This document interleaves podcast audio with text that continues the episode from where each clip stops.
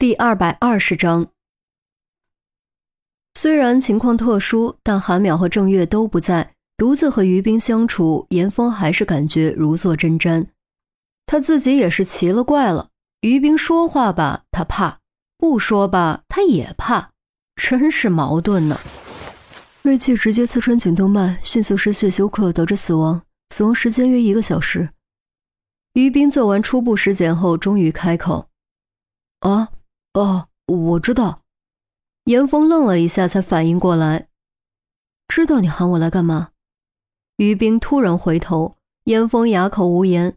这种情况肯定要喊法医来收尸啊，刑警又不配装尸袋。你紧张什么？于冰站起身，我哪有？严峰反应多少有点大，就像被踩了尾巴的猫。哦，不应该是豹子，不过豹子也是猫。大猫，于冰盯着严峰看了几眼，倒也没有多多相逼，打开装尸袋道：“帮个忙。”严峰赶紧帮忙，将尸体放进袋子里，封口后交给追踪于英的两名便衣警员，抬上法医运输车。你没觉得有什么不对劲的地方吗？于冰倒是没有急着走，而是指了指房间的各个角落。严峰赶紧集中精神。目光扫视一圈，落在床边地板上的一个四四方方的包装袋上，捡起来仔细查看，原来是个撕开口的安全套包装袋，而且是全新的。再仔细搜索，又在床上找到了安全套的本体，橡胶圈大部分还卷在一起，显然尚未被使用过。他准备了安全套，说明他的目的是和余英发生关系。安全套拆开了却没使用，说明他没来得及用就被杀了。他死的时候穿着衣服却没穿裤子，包装袋在床边地板上，安全套在床上，说明他当时正准备佩戴，进而也就说明他是在佩戴安全套的过程中遭到攻击的。严峰条理分析，和于冰独处的紧张情绪终于有所缓解。虽然我不了解案情，但这不是枪。于冰的最后一个字没有说下去，严峰点点头。强暴具有非自愿和暴力强迫两个特点，施暴者需要在压制受害者的同时实施侵害。这种情况下，基本不可能佩戴安全措施。当然，还有一种情况，那就是受害者失去意识，施暴者为了不留下 DNA 证据，从而使用安全措施。可第一，于英没有失去意识；第二，死者事先准备了安全措施；第三。案发地点在宾馆房间内的床上。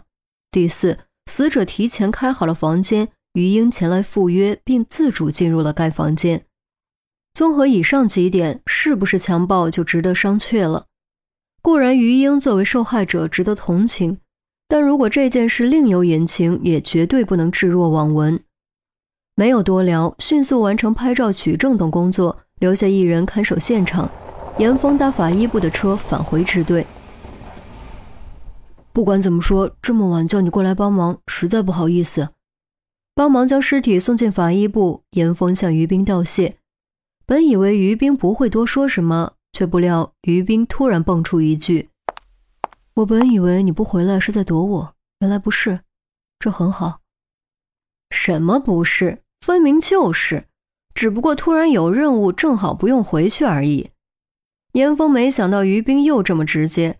再加上被戳破心事，顿时一阵局促不安，完全不知道该如何回答。是，于冰觉察严峰神色有异，不是不是，严峰连忙否认，开玩笑，这是万万不能承认的。于斌神情微松，随即变得更加郑重。我一个人在家冷静下来，站在你的角度设身处地思考过，虽然无法感同身受。但我理解你的决定，真的太直接了。这到底是因为于冰隐藏的本来的性格在复苏，还是因为没有这方面的经验，完全不知道该怎么说怎么做，所以全凭本能？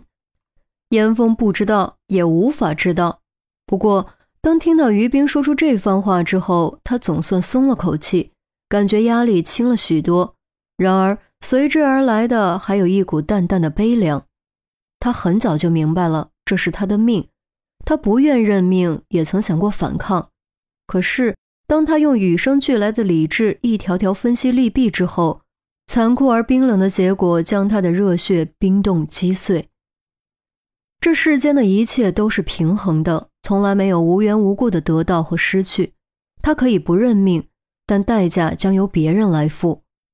所以最终他还是选择了认命，并决定燃烧自己最后的生命，完成自己最后的心愿。也许这是一种妥协，也许这是一种懦弱，但这也是一种负责：对自己负责，对他人负责，对社会负责。谁料，便在这时。只听于斌话锋一转，但我不赞同你的决定。你固执的将自己当成累赘，完全不顾他人的想法和意愿，这也是一种自私。严峰用错愕的目光看着于冰，整个人都呆住了。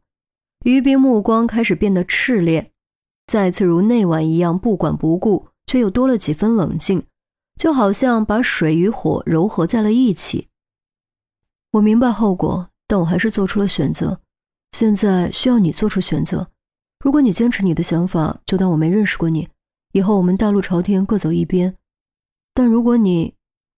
他的喉咙似乎被什么哽住，停顿了好几秒，才深吸口气，吐出三个字：“我等你。”一字一顿，字字千金。说完，于冰豁然转身，快步离开，动作之大之烈，连白大褂都被带了起来，发出“哗”的一声。